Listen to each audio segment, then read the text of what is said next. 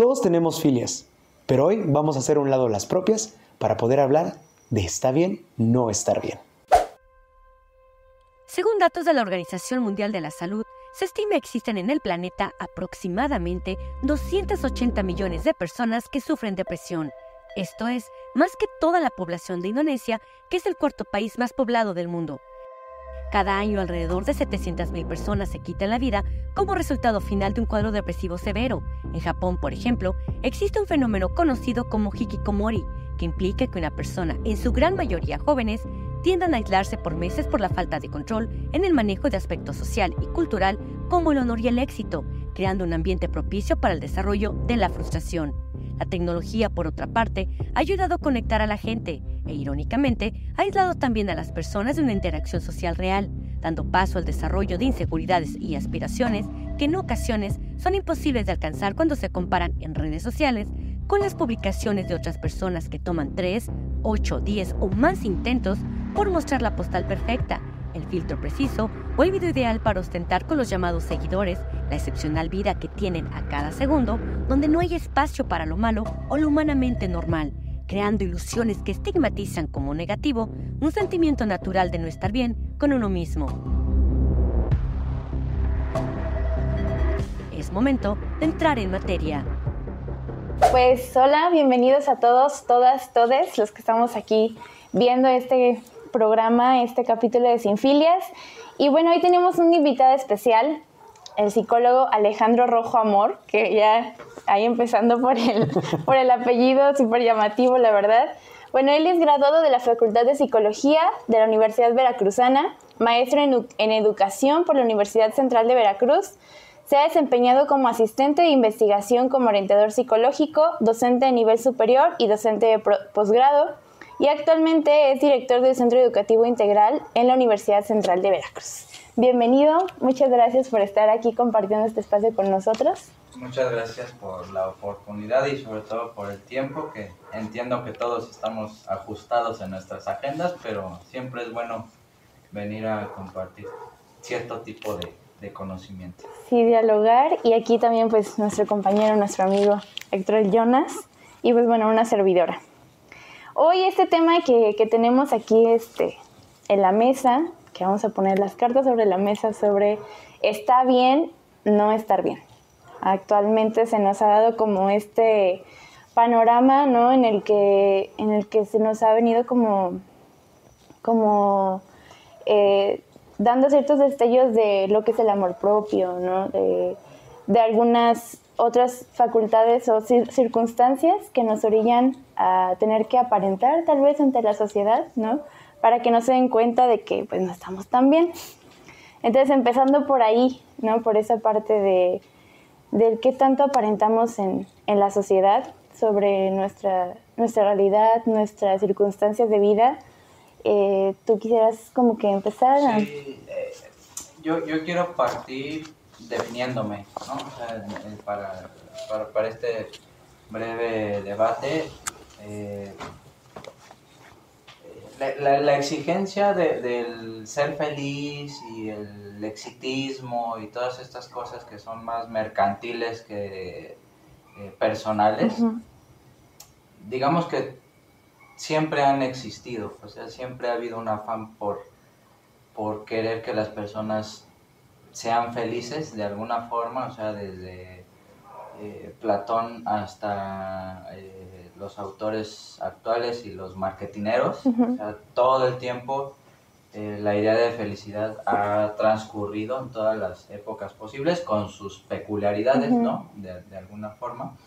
Pero sí lo que hace peculiar y específico en esta época, esta configuración de la idea de felicidad, es de que parece ser que justamente la frase que mencionaste hace ratito, eh, parece ser que se nos acaba el mundo si de repente estamos tristes uno o dos días o nos enojamos y resulta que hay que tener inteligencia emocional para gestionar los regaños que nos hace nuestro jefe de manera injustificada y que no te quejes, mejor toma un curso de Inteligencia emocional. Exacto, entonces hay como una, un rechazo radical de que siempre nos tenemos que mostrar felices, sonriendo, disfrutando nuestro trabajo, disfrutando la familia, disfrutando estudiar, como si eso implicara solamente placer, disfrute y, una vida perfecta. Plenitud, ¿no? Entonces, la, plenitud yo creo que es muy difícil de alcanzar. Yo creo que uno es pleno a veces, ¿no? Porque llega de repente una circunstancia y nos da para abajo.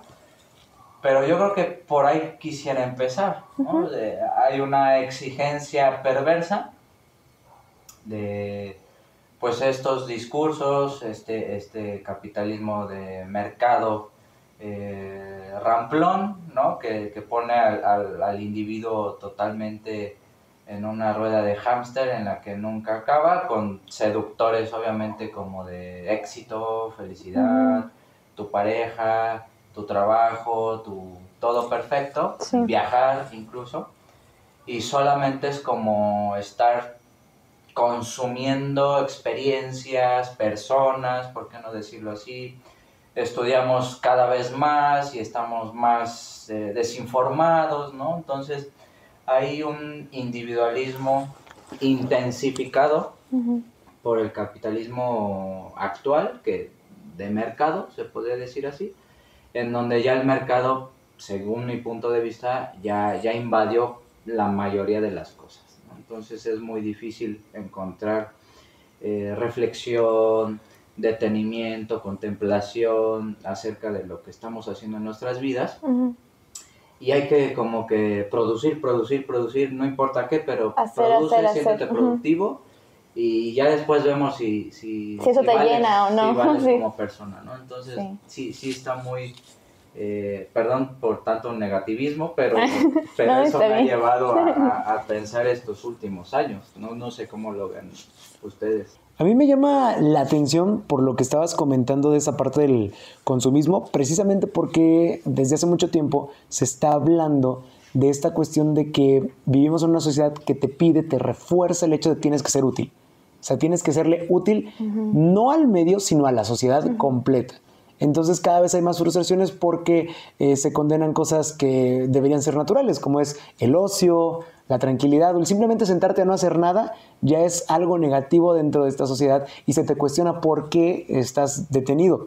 Cuando hasta para el mismo cerebro es bueno dar esas, esas pequeñas eh, pausas. A mí me llama mucho la atención porque eh, muy pocas veces se toma en consideración que las emociones en sí son un cúmulo de secuencias tienen que ver mucho con cuestión hormonal también, tienen mucho que ver con cuestión, eh, ¿cómo se llama?, de contexto de vida, reacciones, y nos quieren medir con una vara igual a todos. Por eso es que han proliferado, por ejemplo, eh, los, como tú decías, bueno, en este caso más bien los que venden felicidad fácil tanto en redes sociales como las tan llamadas coach de vida que como te dan una solución que va a funcionar de aquí a una semana, pues aunque no funcionen, pues la gente se llega a, ¿cómo se llama?, a encadenar en ello. Porque muchas veces nos dicen que la responsabilidad única de la depresión es tuya. Y nunca toman en cuenta el medio, nunca toman en cuenta las posibilidades de desahogo. Y es hasta peligroso, porque digámoslo de cierta manera, hay gente que desencadena su depresión de maneras incluso peligrosas. Lo que podríamos decir la gente violenta, lo que podríamos decir como decirlo así, la gente manipuladora también, que muchas veces llegan a ser pues desencadenantes de esto, de esto mismo, porque a fin de cuentas el efecto de uno termina afectando a otro. Claro. Es lo que yo siento. Sí, aquí por ejemplo, bueno, a mí algo que se me hace como importante es que obviamente todos tenemos nuestras, pues ahora sí que nuestras, nuestras problemáticas, ¿no? Eh, eh, cómo nos sentimos, igual por ejemplo la cuestión hormonal, tanto en, hombres como mujeres, ¿no? Las mujeres que eh, pues somos muy cíclicas también, este, y que todo eso afecta en nuestra conducta, en nuestras emociones, y que pareciera ser que la sociedad nos dice, como tú decías, ¿no? O sea, tienes que servir y y siempre tienes que mostrar como que, ay, estoy bien, ¿no? Y como que la sonrisita y a todo el mundo, y puede que sí, esa sea una forma de ser tuya, una forma de expresarte, pero cuando ya no estás así, ¿no? Cuando ya no estás así, entonces, eh, o por ejemplo, escuchaba la otra vez que como de, eh, tú puedes ser eh, amable siempre, todo el tiempo, con todas las personas, y un día ya no, y entonces alguien va a hacer el comentario de, ah, no era tan bueno como yo pensaba, ¿no? Y una persona puede estar todo el tiempo en una, en una actitud como negativa o pesimista, y un día viene de buena actitud y dice, ah, no es como yo creía, ¿no? O sea, como que eh, nos tienen eh, en un concepto muy cerrado, ¿no? O como que queremos también, en general, encasillar a las personas como en ciertas actitudes y no tomamos en cuenta que hay diversos factores ambientales, sociales, que, no, que influyen en nuestro estado de ánimo. Sí, por supuesto. Y aquí voy a, abonar a sus dos comentarios. Eh, el, el, tema de la medicalización de, de, la existencia, ¿no? O sea, parece ser que ya ahorita un niño que se mueve mucho ya tiene TDAH, ¿no? De trastorno de déficit de atención e hiperactividad. En las escuelas los están, o por lo menos los canalizan para que los atienda un psicólogo, pero los manda al psiquiatra para que los dopen. Sí. ¿Por qué? ¿Por qué? Porque es más cómodo darle clases a, un niño tranquilo que no se está dopado, que, en realidad no está aprendiendo nada, y le mutilas su, su, comportamiento normal que es, eh, puede haber chicos más activos que otros, pero son niños, ¿no? Pues, yo no conozco a un niño eh, normal que esté quietecito y como que todo el tiempo, y, o sea, juega, se cae, se ensucia, etcétera, ¿no? Está haciendo travesuras por ahí. Y, y, y ya ni hablar de los ejemplos de, de los adultos, ¿no?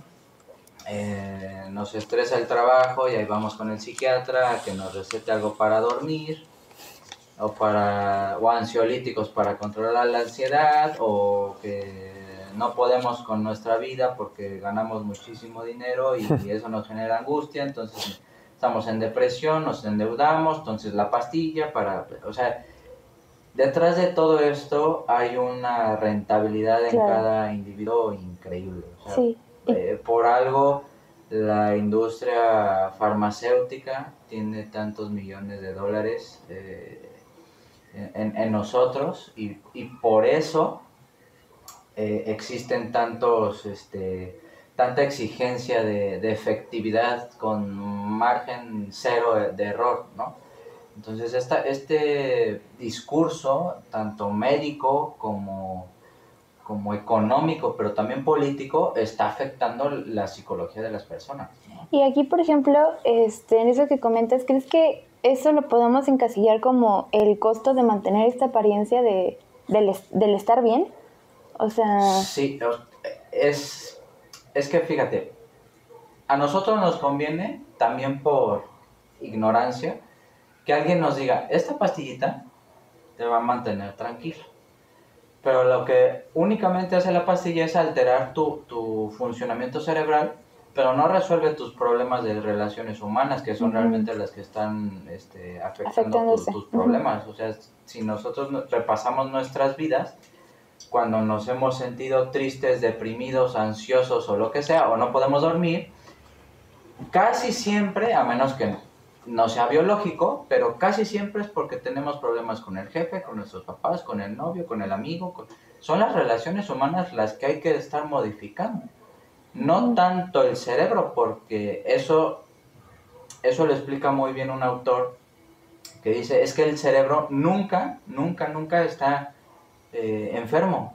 No, no, no hay cerebros enfermos. Lo que puede haber afectaciones biológicas que desarrollan esquizofrenia, por ejemplo. Pero ya es algo biológico, ya es algo ubicado. Pero en nosotros nuestro cerebro funciona perfectamente bien. Entonces con la pastilla se altera y pues obviamente los índices de suicidio se incrementan. Eh, recurrimos a la pastilla como creemos que es este la solución. Entonces cuando vemos que no hay solución, pues ya nos frustramos, nos dejamos de tomar la pastilla, empeoramos volvamos a tomar la pastilla. Entonces es, es una serie de, de, consecuencias de, yo creo que, de, falta de información, pero también de hueva. o sea, por, hueva muchas veces la gente ya, ya no pregunta, ya fueron con el psiquiatra, se creen lo de la pastilla, van con el psicólogo, los apapachan un ratito, se sienten bien y órale a seguirle a tu chamba, ¿no? Entonces sí, sí es bien problemático. A mí lo que me llama mucho la atención es que actualmente ya se está hablando un poquito más del el término neurodivergente. me leíste la mente. Me, me, llama, me, llama, bastante la atención. Yo creo que las redes sociales tanto han ayudado como han perjudicado, porque también se tergiversan muchas cosas. Eh, el hecho de que personas puedan tener acceso a poder hablar del tema y no sepan realmente del tema, deja, deja muchos detalles. Y también sabemos que mucha gente da por sentado, tiene seguidores, tiene credibilidad, cuando no es así el tema. Eh, yo lo he vivido en alguna cuestión eh, propia, la cuestión hormonal, que tengo yo eh, ciertas deficiencias hormonales, y muchos procesos lo que me ha ayudado es más que nada conocer en los procesos de cómo funciono como persona, porque así ya no te culpas por no responder como se supone que todo mundo responde. Pero ¿qué pasa cuando la gente no sabe esto? Cuando la gente está en esa sombra y se le exige. Porque aparte, mucha gente piensa que esos problemas son típicos nada más de infancia, adolescencia. Pasas a ser adulto y dicen, ya tienes que ser completamente el adulto funcional bajo los estándares. ¿Qué hacemos en ese caso? Sí, en, esta cuestión de la neurodivergencia, que aquí todos somos neurodivergentes, no, no hay como personas este, especiales que, que, sean de este tipo, eh, se, se, inventan, se inventan conceptos que suenan lindos, que suenan eh, susceptibles de ser consumibles, ¿no? Entonces, eh, los expertos, en este caso nosotros, los psicólogos y los neurólogos y los psiquiatras, y nos ponemos más o menos de acuerdo para mantener la máquina de dinero, ¿no? Entonces, de repente te digo a ti, eres neurodivergente en estas cosas, y pues hay que, eh, por eso aprendes de forma distinta, ¿no? Los estilos de aprendizaje famosos. Y realmente digo, eres neurodivergente y lo que sea. E, eso es totalmente una mitología, la neurodivergencia, porque no, no existe con un cerebro como tal. Yo, yo podría poner un ejemplo, por ejemplo, de, de, un campesino que tiene que ya tiene establecido su, su estilo de vida eh, que ya lo tiene muy rutinizado y, no podemos decir que es neurodivergente porque se dedica a una actividad, pero eso no lo hace eh, infravalorado o ya no está a la altura de la época en la que tenemos que hacer multitask, ¿no? Muchas cosas a la vez eso también es otra mitología, que, entre más hagamos, mm, más eficientes somos. Yo digo que es al revés, ¿no? Entre más nos enfoquemos en, algo al mismo tiempo, somos capaces de ponerle atención profunda a eso que hacemos y, sale el mejor, resultado. Entonces hay, hay, mucha confusión, hay muchas nebulosas, hay muchas eh, trampas ideológicas, hay muchas confusiones conceptuales que que yo mm, animaría al público que nos escuche que sí tengan por lo menos precaución en que utilicen los criterios de los me gustas y los comentarios y las veces que se comparte y las cosas que se hacen virales, porque parece ser, como decías, ahí está el punto de credibilidad de, una persona, ¿no? Entonces, como tiene muchísima credibilidad, le creemos, ¿no? Entonces, eso, eso es bien problemático. Y canales que no tienen tantos seguidores porque el algoritmo mata a la verdad, eh, pues van quedando como discriminados informáticamente y se van quedando en la, en, la base. Entonces sí, sí que le busque la gente, eh, no el, el clic inmediato que aparece en el menú de YouTube, sino que sí busque eh, otros canales, otros enfoques, otras perspectivas para que pueda contrastar. Porque eso no ocurre en Internet, no, no contrastamos nada. Y por ejemplo ahí eh, mencionabas cuestiones de, con, la, con la medicación. Eh, a mí, este, bueno, que al menos en, mi círculo social este, tengo varias personas que, que pues toman medicamentos por necesidades psicológicas y psiquiátricas Ahí, eh, ¿qué tanto es el, apoyo que se debe seguir manteniendo con, la psicología? Porque, pues, tú comentabas, ¿no? O sea, vas al, psiquiatra y, ya, ¿no? O sea, ya, ya te curó y, este, y pues a seguir tu vida, ¿no? ¿Qué tan eh, importante crees que es la parte del seguimiento psicológico. O sea, si ya están tomando un medicamento, ¿no? Eh, por la ansiedad, depresión, este, cuestiones que, hoy en día pudieran verse que te pueden llegar a, pues, te puedes llegar a suicidar, ¿no? En, dados casos. Eh, si es necesaria la medicación o es eh, o puede con un acompañamiento psicológico como que salir la, persona de este estado.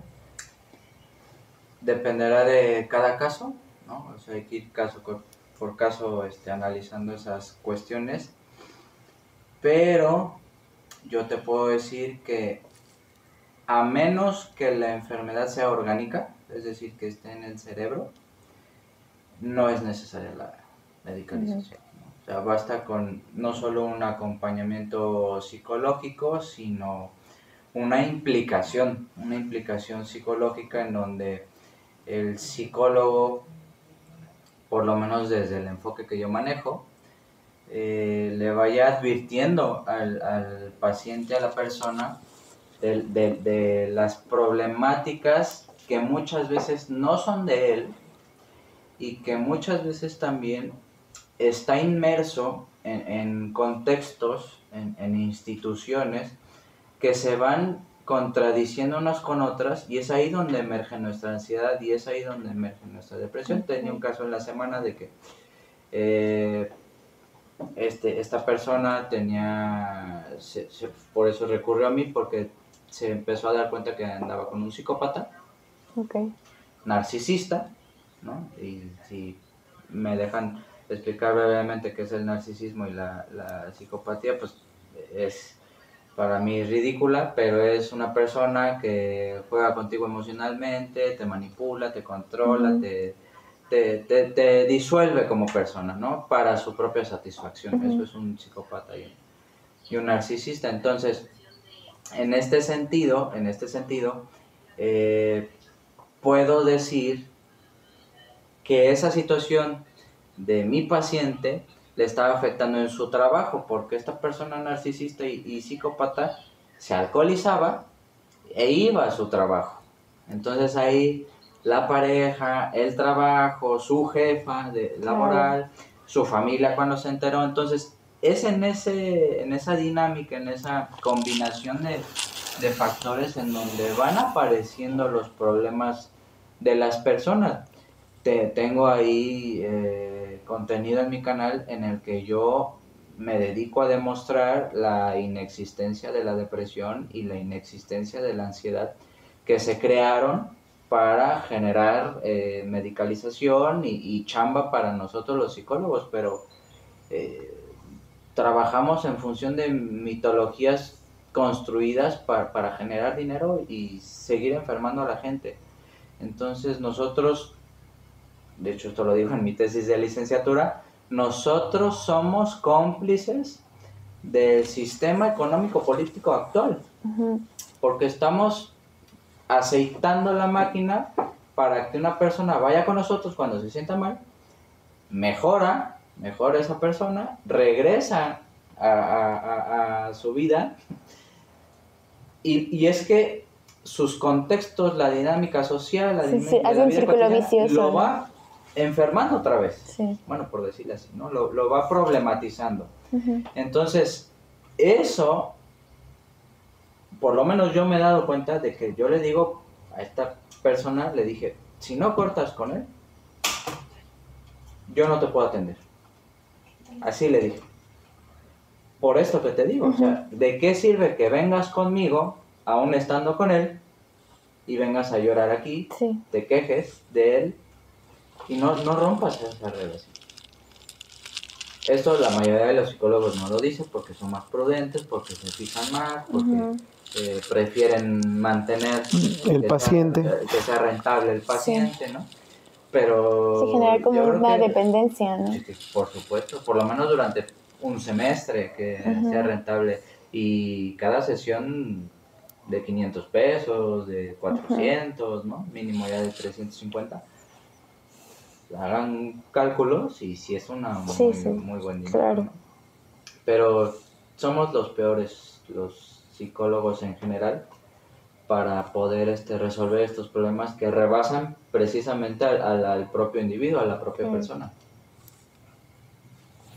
Yo lo que mm, veo en este punto es que eh, tú lo dices, eh, muchas veces se quiere tratar la consecuencia, que es la emoción que ya se siente, pero no el origen. O sea, tú lo decías, no, pues tu pareja es un impedimento para que puedas sanar por completo, porque sigue ahí, sigue ahí, y a menos que esa persona sea la que quiera cambiar, tú no vas a poder lograr tener una mejoría si otra vez va a presentarse ese tipo de situaciones. ¿Crees que se implica mucho esa parte de que de repente queremos eh, aferrarnos a esa idea en general como sociedad de que todo es solucionable, todo es arreglable? En parte tiene razón esa frase porque yo digo, yo no, sino ciertos filósofos dicen que todo tiene solución menos la muerte, ¿no? Pero tiene sus condiciones, ¿no? O sea, en estos casos que yo, yo le dije a la paciente, o cortas con él o ya no vengas conmigo, ¿no? es como decirle, la solución no está en tu pareja, porque ah. nunca ha sido tu pareja. O sea, la solución era irse. Claro. básicamente.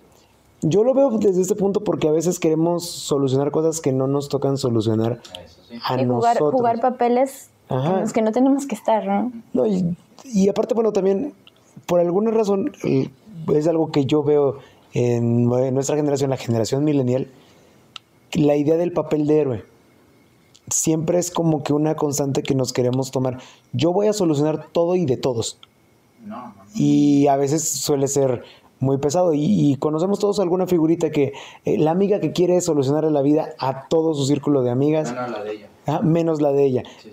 tú decías, es que soy muy buena dando consejos. No, pues Pero no tomando los Ah, pero no tomo. Digo, ¿cómo estás tú en tu, perfil personal? O el típico amigo que eh, es amigo de todos, pero tú te das cuenta que todo mundo abusa de esa buena amistad y él, aunque lo ve, no quiere entrar en ese punto de, no, ¿cómo le voy a decir? ¿Cómo voy a hacer? Y cada vez hay más gente así. Entonces, dices, bueno, esas personas lamentablemente se vuelven blancos muy fáciles de los que tú decías, de los que presentan rasgos de narcisismo, de los que regresan rasgos de abuso, porque dicen, ah, pues si este no se queja con algo que le hacen mínimo, ¿cómo se va a quejar con... Eh, Ahí, si nosotros somos, por ejemplo, de fuera, como amigos que vemos una situación así, ¿cómo podemos, pues no intervenir, sino poder abordar esa situación? Eh, pues hay, hay muchas maneras. Ahorita las que se me ocurren es eh, busca ayuda, ¿no? Eh, obviamente con, con, profesionales que sepan lo que hacen, ¿no? Porque otra cosa que también es cierto es que los psicólogos en realidad no sabemos qué es la psicología. todos estamos peleados con todos, no, llegamos a acuerdos. Pero eso no quiere decir que este, no sepamos hacer medianamente bien nuestra, práctica. Otra es que ese tipo de personas que quieren ponerse la capa de héroe o heroína eh, son narcisistas porque es sospechoso que quieran ponerse como héroes o heroínas, ¿no? Es, es, muy sospechoso. Como ser vistos, ¿no? Necesariamente. claro, y luego decir, es que gracias a ella eh, salí adelante, pero pues, no es así, no es así. Entonces, en la actualidad, también hay que decirlo, hay distintas maneras de presentarse como narcisista, ¿no? Las redes sociales, digo, Instagram es una vitrina infinita de narcisismo. O sea, eh, basta con ver a la modelo, basta con ver al artista, ya salió el, el, concepto de Ramstein, ya salió este, ya salió este, miles de likes, miles de comentarios, y subimos una foto nuestra, con filtros, obviamente, porque porque no aceptamos nuestra apariencia, claro. Y 15 likes, 20 likes, 100 likes, 1000 likes, ¿no? Ya lo mucho, ya siendo súper estrella. Entonces tenemos parámetros absurdos, ridículos, para, para fomentar nuestro narcisismo. ¿no? Porque esos likes, no sé si les ha pasado aquí a los presentes, pero nos metemos a ver quién le dio like para ver a quién le agrado. ¿no? Entonces es una monitorización de los demás sin que se den cuenta, pero que ellos también ya saben que le voy a entrar ahí a los me gusta y ver quién, a ver si le dio like el ex o el ex y a ver quién me dijo, ah, mira, este ya no me había dado like, entonces le llamó la atención, entonces hacemos un show y perdemos demasiado tiempo en redes sociales por esto, porque las redes sociales, por lo menos eso es lo que eh, hay investigaciones al respecto, de cómo eh, los, los creadores de Facebook y los creadores de Netflix y los creadores de eh, Instagram y de WhatsApp eh, dijeron, ¿no? De repente este, los de Netflix, nuestro nuestra mayor competencia es que la gente duerma. Entonces Netflix está creado para esas personas que tienen problemas de para dormir, ponen Netflix y ya no duermen porque están, ya se picaron con la serie, ¿no? Entonces, como la serie es 1, 2, 3, 4 y no para, ya, ya, este, consolidaron eso en dinero, ¿no? O sea, el, el no dormir, el no dormir, este... Alguien quiere un elote, el no dormir lo convierten ellos en dinero. Y así los, los de Instagram y los de Facebook, o sea, esto está demostrado de que se basaron en teorías psicológicas, sobre todo conductistas, para armar nuestros smartphones. Este ejemplo se los pongo mucho a mis alumnos. Les ha pasado que no suena el celular, nada, y lo revisamos. ¿Por qué? Porque no sabemos en qué momento exactamente va a sonar. Entonces, ay, a lo mejor se le ponen los datos o se desconectó del wifi, no me vaya, no me vaya a perder una actualización de Twitter porque es fundamental para... Entonces ya vivimos pegados al celular por eso, porque el celular eh, tiene, tiene algo que se llama programa de reforzamiento variable, ¿no? O, o reforzamiento eh, de intervalo, en donde cada dos segundos suena, cada dos segundos, dos segundos, dos segundos, y de repente suena en diez minutos. Entonces, vean cómo... Eh, esta intermitencia eh, eh, eh, en las notificaciones nos hace adictos. Y así opera un narcisista. Eso, eso es lo curioso. Entonces ahí se van relacionando narcisismo, redes sociales, adicciones. Por ahí va, por ahí va la cuestión. A mí un tema de, la, de la parte de las redes sociales, y fíjate que, o sea, sí, yo también he sido totalmente eh, parte de, ese consumismo con las redes sociales, ¿no? Y principalmente cuando abres apenas una red social y que justo nos pasó con, esta nueva red social que, que yo descargué y, es bien raro, ¿no? Porque estás como que acostumbrado a tener cierto número de seguidores y no es como que tenga los millones, ¿no? Pero estás acostumbrado a cierto tipo o cierta cantidad de seguidores y de repente como que no tienes ninguno y es como de, ¿qué onda, no? O sea, ¿dónde están? o sea, ya empiecen a seguirme porque... Y creo como una ansiedad colectiva, porque incluso todas las publicaciones que había como de, este, eh, yo amando a mis tres seguidores de X, ¿no? O sea, como que dices, o sea, qué necesidad, eh, qué dependencia nosotros mismos nos hemos orillado para, para ese tipo de consumismo, ¿no? Y que a fin de cuentas es al punto que quiero llegar, es al tema de la soledad, ¿no? De, del estar solo, del estar con uno mismo, ¿no? ¿Qué, qué tan desacostumbrados estamos a tener esos momentos de intimidad con uno mismo y que, que no nos sentimos cómodos tal vez con nuestra propia mente, con el ruido de nuestra propia mente, que es lo que nos lleva a tener que aparentar a la sociedad, ¿no? que es lo que nos lleva a tener que, crear una dependencia de, las otras personas para con nosotros, ¿no? Para que no nos dejen, para que este, esta cuestión del narcisismo, ¿no? De tú me necesitas, ¿no? Y entonces, ¿por qué? Porque en realidad yo te necesito porque no puedo lidiar conmigo mismo, porque no puedo lidiar con mi soledad, ¿no? Y, y es un tema muy debatible eh, incluso en la cuestión de la medicación, porque muchas personas, este, pues no es, que uno esté peleado con la medicina, ¿no? Porque eh, en ciertos casos, supongo, llega a ser ya una necesidad clínica, ¿no? Este, pero, pero, ¿qué opinas de esta parte de la soledad? O sea... Uy, temazo. Eh, mira, hay algo que eh, otro autor que se los recomiendo mucho porque es este psicólogo y filósofo, eh, Marino Pérez Álvarez, acaba de sacar unos libros en los que los tituló La muchedumbre solitaria en tiempos de redes sociales. Entonces, esta soledad de la cual hablas de, estar con uno mismo eh, cocinando, voy a decirlo así, ¿no? Cocinando y enfocado en cocinar, ya van desapareciendo, ¿no? O sea, tenemos que tener un podcast, tenemos que tener música, bueno, ojalá fuera música, pero o el chisme ahorita de la casa de los famosos o algo que nos esté distrayendo para poder nosotros ejecutar una actividad que es básica, ¿no? Vamos al baño con el celular, revisamos nuestros estados, eh, TikTok, eh, lo que sea. Entonces, a mí me sorprende mucho cuando eh, a veces estoy en mi casa y estoy en mi cuarto acostado viendo el techo, ¿no? Y estoy pensando mis planes, cómo va mi vida, qué decisiones malas tomé, este, qué corregir, qué mejorar, o sea, alguna especie como de introspección. Y me dicen mis familiares, ¿qué tienes? Entonces, como este tipo de conductas de detenerte tantito de lo que estás haciendo, reflexionar sobre lo que pasa, que has visto como normal, ¿no?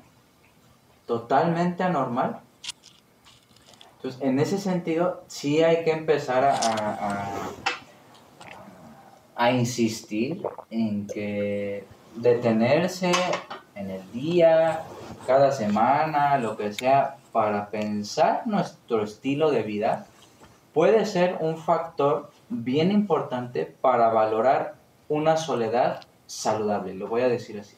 no, una, una soledad saludable en la que nos permite estar con nosotros mismos a gusto.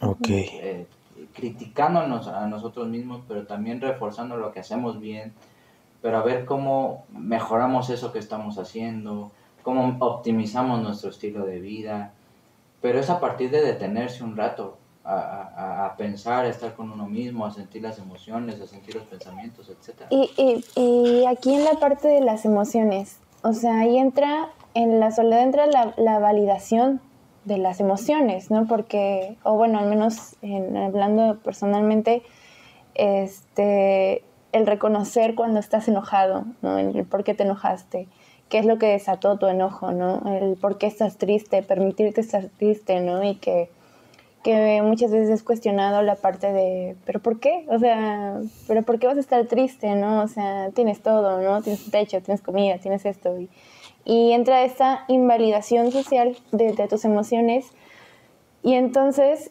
eh, ya cuando entras en, un momento de, introspección, eh, ¿cómo entra esa validación de las emociones? O sea, ¿cómo hago un reconocimiento o cómo reconozco y valido mis propias emociones? Es, un, planteamiento interesante porque eh, esta, esta validación de las emociones tiene que ser desde un punto de vista más externo que interno. ¿A, qué me refiero con esto? A que, no sé si les ha pasado, que muchas veces en una charla de bar con tu mejor amigo, con tu mejor amiga, empiezas a platicar ya con dos, tres chelitas encima y, y al expresarlo y el amigo o la amiga te dice, no, porque mira que sí, o sea, necesitas de dialogar con alguien importante o significativo en tu vida para poder validar esas emociones. O sea, la autovalidación yo creo que es un autoengaño porque desde qué parámetros o desde qué criterios vas a ser objetiva y decir, ah, es que me puso triste porque esto, por esto, por esto, por esto. Necesitas siempre a alguien, también el psicólogo cumple esa función, necesitas a alguien externo que te eh, confronte, que te refleje, que, te escuche, para poder hacer ese proceso de validación objetiva de las emociones.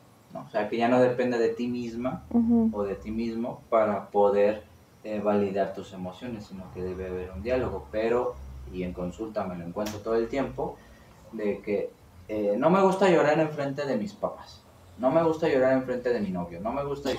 Y yo lloro solo en mi cuarto.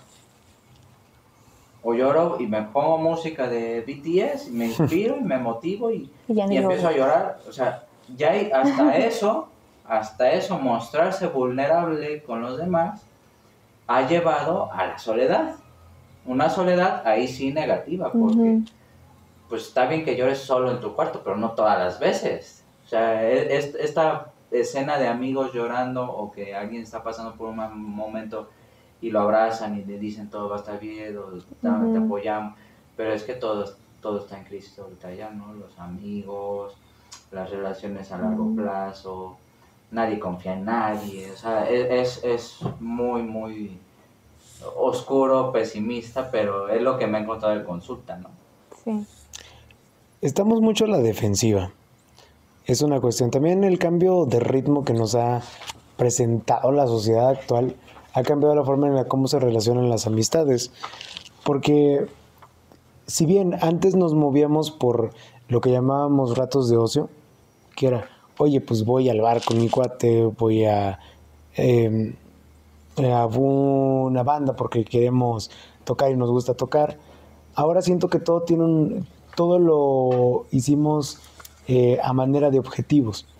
Ok, estamos en una banda ya no por la música, tenemos un objetivo de lograr tal, pero como dos personas tienen diferente objetivo ya no hay un desahogo ahí. Entonces no confío en tal persona porque tuvo ese objetivo. O tengo el objetivo de este podcast, ya no es por hablarlo con otra persona. O tengo, eh, eh, digamos que a todo lo que hacemos hasta el ocio le hemos puesto un objetivo. Y esto dificulta también pues darle espacios de calma. ¿Por qué? Porque todo tiene que ser acelerado, acelerado, acelerado. Incluso ir a un café. Y ya no tanto por el hecho solo de nosotros de ir a tranquilizarnos en un café. Ya los cafés están hechos para que no dures mucho tiempo ahí. O sea, ya, ya la idea es, vete porque va a venir otro cliente. El chiste es que, que pases.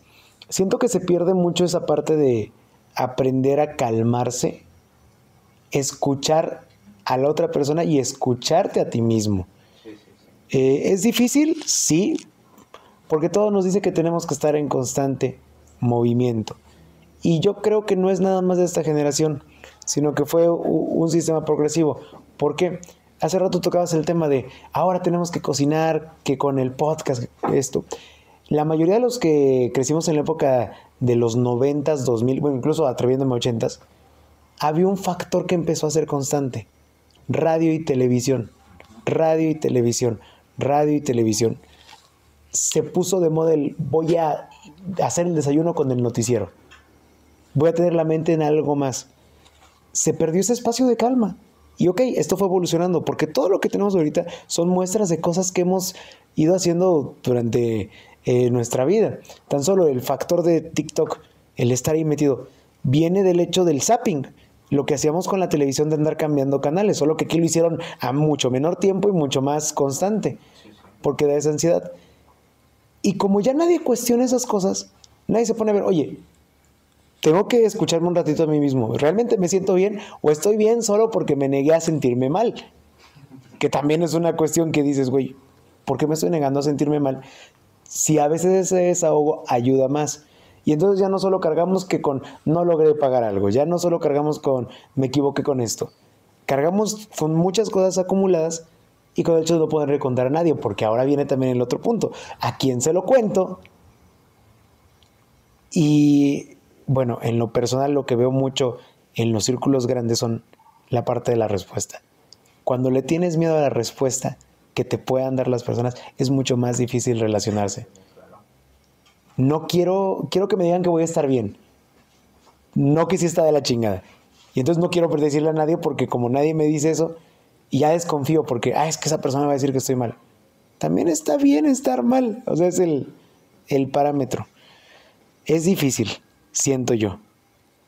Creo que nos hace falta esa pausita, ese desahogo, lo, lo que decían, eh, esa mini desconexión temporal. Sí, sí. Sí, porque esta, esta permanencia de estar todo el tiempo conectados, eh, el punto no es ese, el punto es a por qué estás y a qué estás conectado. Porque qué bonito fuera que eh, conectáramos de forma profunda y trascendente con, eh, digamos, una amistad, ¿no? En una conversación en la que no se revisen los celulares por lo menos en tres horas y no estemos más preocupados por sacarnos la selfie con un fondo bonito de la cafetería en turno y los likes y etiquetamos y good vibes y todas estas cuestiones. Entonces ya, ya caemos nosotros mismos lo que fue un ratito de ocio ya se convirtió en un producto de consumo para nuestros seguidores. Sentí el good, el good, el good vibe muy, este, Goodbye. muy personal. Pedradas, no. Este, pero, pero sí, totalmente, toda la razón, ¿no? Porque este, incluso estando solos, ¿no? Estamos que voy al parque y estoy conectando con la naturaleza, pero me voy a grabar, ¿no? O sea, me está criticando. Sí, ahora Sí. Es que- yo soy la morra, yo soy la morra abrazada. No, fíjate, eso, eso está bien de moda. Ya se convirtió en, en, en un producto de consumo también. Cuando dicen quiero conectar o estar en contacto con la naturaleza, y, y esta visión como de, de- de conexión, de que la armonía y todas estas cuestiones, pero es que tú vas y, y vas a la, a la sabana africana y se están matando. O sea, el león a- con la cebra no, no, no le va a decir, ay, cebrita, estamos en la Ah, claro. naturaleza". No. O sea, es esta, este mito de, de la naturaleza, de contacto con la naturaleza, pues es que es falso. Es falso porque se ha vendido esa idea de que, de que el contacto con la naturaleza Eso me interesa. el contacto con la naturaleza nos beneficia, ¿no? Y no estoy diciendo que no, tener plantas, andar descalzo en el pasto, de- nos ayuda a tranquilizarnos, incluso está demostrado científicamente. Pero esta idea de que la gente quiere conectar o paz. desconectarse, desconectarse del tracking para ir a la naturaleza, pues es que no entienden que si se meten al mar a 3 kilómetros al fondo, el tiburón se está comiendo a una foca y No, o sea, claro. sí es violento, es, es, es brutal. No, la de la naturaleza naturaleza. es violenta. Claro. En, en su esencia es violenta. Sí, sí, o sea, es, es un caos total todo el tiempo, ¿no? Aquí la onda de, de la conexión va más como en una parte como de apoyo espiritual, ¿no? Como en una onda como, como un poco más este de conexión contigo mismo, con la, con tu espiritualidad, ¿no? Con cómo quieres llevarte o, o el tipo de persona que, eh, que tú quieres ir creciendo, desarrollando en ti, ¿no? Bueno, yo así lo, lo, pudiera percibir, ¿no? Ya me quité los lentes, ya no quiero verte. Yo, yo, yo- yo soy muy de la idea de que ay- ayuda a los conceptos de naturaleza a desahogar, Sí, sí. pero es un punto importante saber el por qué conectas y con qué conectas. Claro, O sea, la naturaleza no te va a regalar la paz. Lo que te regala la paz es lo que haces dentro de la, de la naturaleza, es ese punto. A mí sí me beneficia un montón, por ejemplo, yo que he ido a la Malinche, al Nevado de Toluca, que me gusta caminar en esos aspectos, Ah, pero me gusta ir, me gusta el trayecto de ese punto. Y sí te desconecta, pero no porque sea naturaleza, sino porque el medio realmente está desconectado. O sea, literalmente no hay señal, no hay manera de estar eh, aportando en tiempo real. Yo nunca he visto mal el hecho de compartir experiencias. Si es bueno documentar, tiene un límite de qué tan bueno es, porque yo soy de la idea de que nunca debe ser en tiempo real. O sea, no es hago y comparto. En primera, porque hoy en día es peligroso, primeramente. Eh, de hecho, se ha documentado muchas eh, eh, redes de secuestro que se basan en las publicaciones para llegar. Y aparte es estresante. Si tú te vas con la idea de que cada cosa que tienes que hacer en el punto la tienes que publicar y porque ya no la publicaste, te vas a sentir mal. O sea, definitivo. Sin embargo, el hecho de tú ir, aprender y documentar te ayuda a quitarte cierto peso. O sea, documentas un pedacito y lo demás lo disfrutas. Es bueno separarse de algunas cosas. Este, bueno, aquí la, la parte esta que, que comentamos de, de lo de la naturaleza, la conexión y todo esto que, este, incluso, eh, por ejemplo, mm, bueno, yo, voy a poner ejemplo, este, la parte, por ejemplo, a mí me gusta mucho la onda de los cuarzos y esta onda de las limpias y el tarot y la morra de los horóscopos, ya sabes. y este, y amiga, no me das buena vibra. o sea, este, yo creo que son herramientas. O sea, yo lo veo así, ¿no? O sea, es lo que, lo que comentamos un poquito, ¿no? Que, que son como herramientas que nos van ayudando eh, a mantenernos sanos en cuestión de que hacemos algo que nos gusta, que nos apasiona, el deporte, este, a alguien le puede gustar mucho cantar o bailar y, y todo esto que conviertes en, en tu todo de en un ratito, ¿no? Eso hace como que nos desahoguemos y mantengamos cierta salud mental, a mi parecer, ¿no? sí, sí, por supuesto. Cada, cada persona eh, decide al final de cuentas en qué eh, desconecta y eso yo creo que es, importante decirlo en este, en este episodio. Eh, generarle a las personas la idea de que tienen que desconectar y conectar en su vida cotidiana en muchas actividades es, es fundamental. O sea, no podemos estar haciendo la tarea y estar escuchando Spotify y un video en YouTube y las notificaciones del celular y estamos hiperconectados, ¿no? O sea, sí hay que eh, regresar al hábito de estar conectados en, en, una cosa o en dos, pero solo en esas dos o en esa, esa actividad solamente, ¿no? Porque si estás conectado y esto no es gratuito que eh, se empiece a diagnosticar todo el tiempo a los niños con TDAH, eh, es promovido por esto, pero no es que los niños tengan TDAH, sino que está promovido por, por, la sociedad actual y al mismo tiempo ya encontramos su cura, que es para los niños. Entonces el Sobre estimulación y aparte medicamentos de una contra. Por supuesto. ahí está la trampa, por ejemplo. Entonces en las escuelas me llegan niños así, medicados, dopados, no, no, no entiende matemáticas, no aprende, no se está quieto, ya me le doy el celular para que me dejen paz. Y es que cómo no se van a cómo se van a quedar quietos, ¿no? Si están acostumbrados a esta parte de la, la sobreestimulación, ¿no? De las pantallas desde chiquitos, desde bebés. Y de repente lo pones con una maestra que te está dando números, cuentas, y no hay colores, y no hay movimientos, que de repente casi estás marihuano, hmm. este, pues obviamente no se van a estar quietos. Claro, ¿no? claro, claro.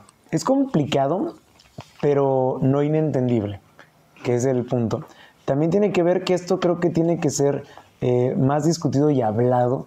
Eh, no me refiero en cuestión solo especializada, sino hablado de frente a frente con la gente, con las personas, porque nos vamos con muchos, con muchos mitos a fin de cuentas de las cosas. Y luego, incluso entre nosotros mismos nos sobreetiquetamos. Y eso crea otro, otro rubro. Porque también eh, pongo el simple básico, ¿no? Tú lo decías, muchos niños que llegan y que ya les dicen que tienen eh, hiperactividad. Ya con que le digas eso a la maestra, ya cambia la actitud que tiene con el niño. O sea, y no, no siempre es para mejor. No siempre es para mejor.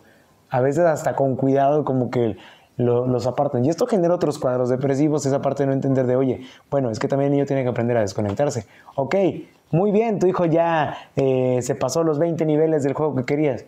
¿Cuántas veces salió al patio? ¿Cuántas veces salió en bicicleta? ¿Cuántas veces quemó energía? Ya no se caen, los niños ya no se golpean. No, ya no, pues no. No, se pegan tantito ya, el oído. Pero bueno, para ir este retomando y, en esta plática que fue creo que muy, muy productiva, este, ¿cómo pedimos ayuda?